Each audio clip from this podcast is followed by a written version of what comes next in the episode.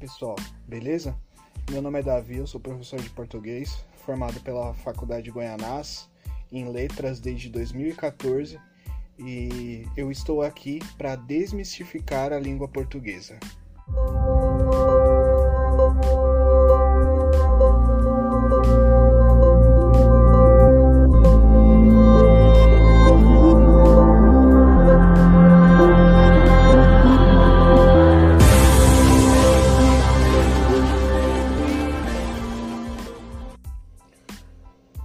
Pessoal, beleza?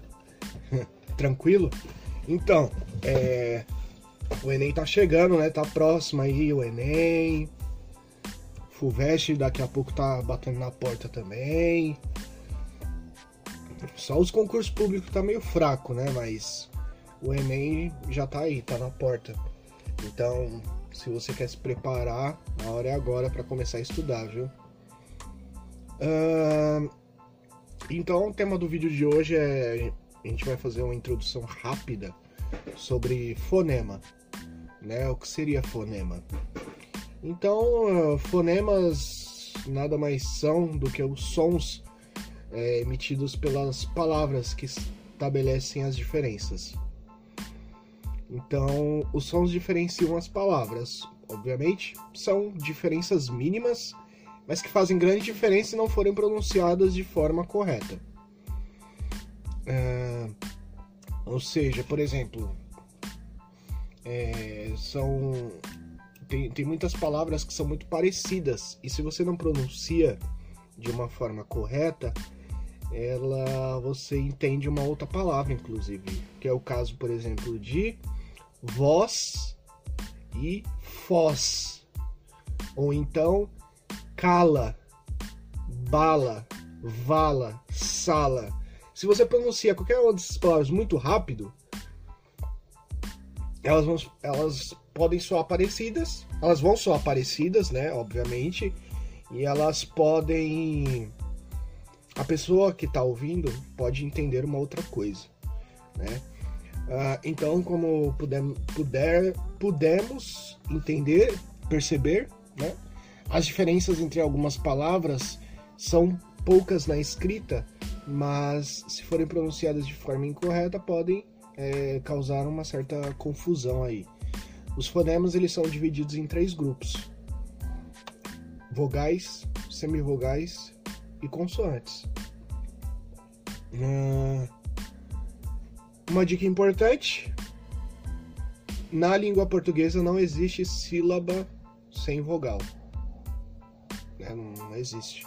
Na, no nosso idioma, toda, qualquer sílaba existe, existe vogal. Não tem sílaba sem vogal aqui no, no nosso idioma. Tem palavras estrangeiras que foram adequadas e a gente costuma falar e que pode não ter vogal. Mas o que eu estou falando são só de palavras do dicionário da língua portuguesa. Essas palavras não existem sem vogal sabe? Você pega aí um outro idioma aí, sei, tem uns idiomas aí mais diferentes e que tem, tem, tem sílaba que tem só consoante. O nosso idioma não permite, não tem essa possibilidade, tá? É, então, uh, vamos lá, prosseguir. Vogais. No alfabeto brasileiro temos cinco vogais: A, E, I, O, U. De novo, as cinco vogais do alfabeto brasileiro: A, E, I, O, U. Tá bom? As vogais podem ser orais, nasais, abertas, fechadas, tônicas ou átonas. Hum, sílabas orais. A, E, E com acento circunflexo, I, O, o O com acento agudo mesmo, O com acento circunflexo e U. Aí elas entram na, nas palavras pata, sapé, vila, sol. uh, as nasais. An, em, in, on, um. Seria fã, fundo, tempo. Abertas A, E, O. Elas entram nas palavras sapo, neve e bola. Fechadas. A, E, O, U. Seria mesa, domador, útero. Tônicas A, E, com acento agudo mesmo, I, O, U. Que elas entram em, por exemplo, café, cama. E as átonas é o A, E, I, O, U, normal mesmo. Entram em palavras como massa ou bote. Semivogais. Semivogais são vogais, fonemas que se juntam com as vogais, com as vogais para formar uma outra sílaba. Exemplos: história, vácuo, lousa, purpúreo.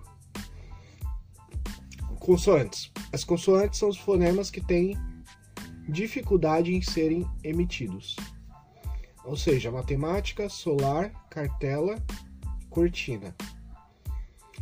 Uh, então era basicamente isso, é uma introdução básica sobre fonema. Fonema, se você for estudar, parece ser uma coisa simples, porque trabalha mais com o som das palavras mesmo. Só que tem, existem classificações. E mas se você for estudar mais a fundo é, é um pouquinho complexo, sim, com certeza.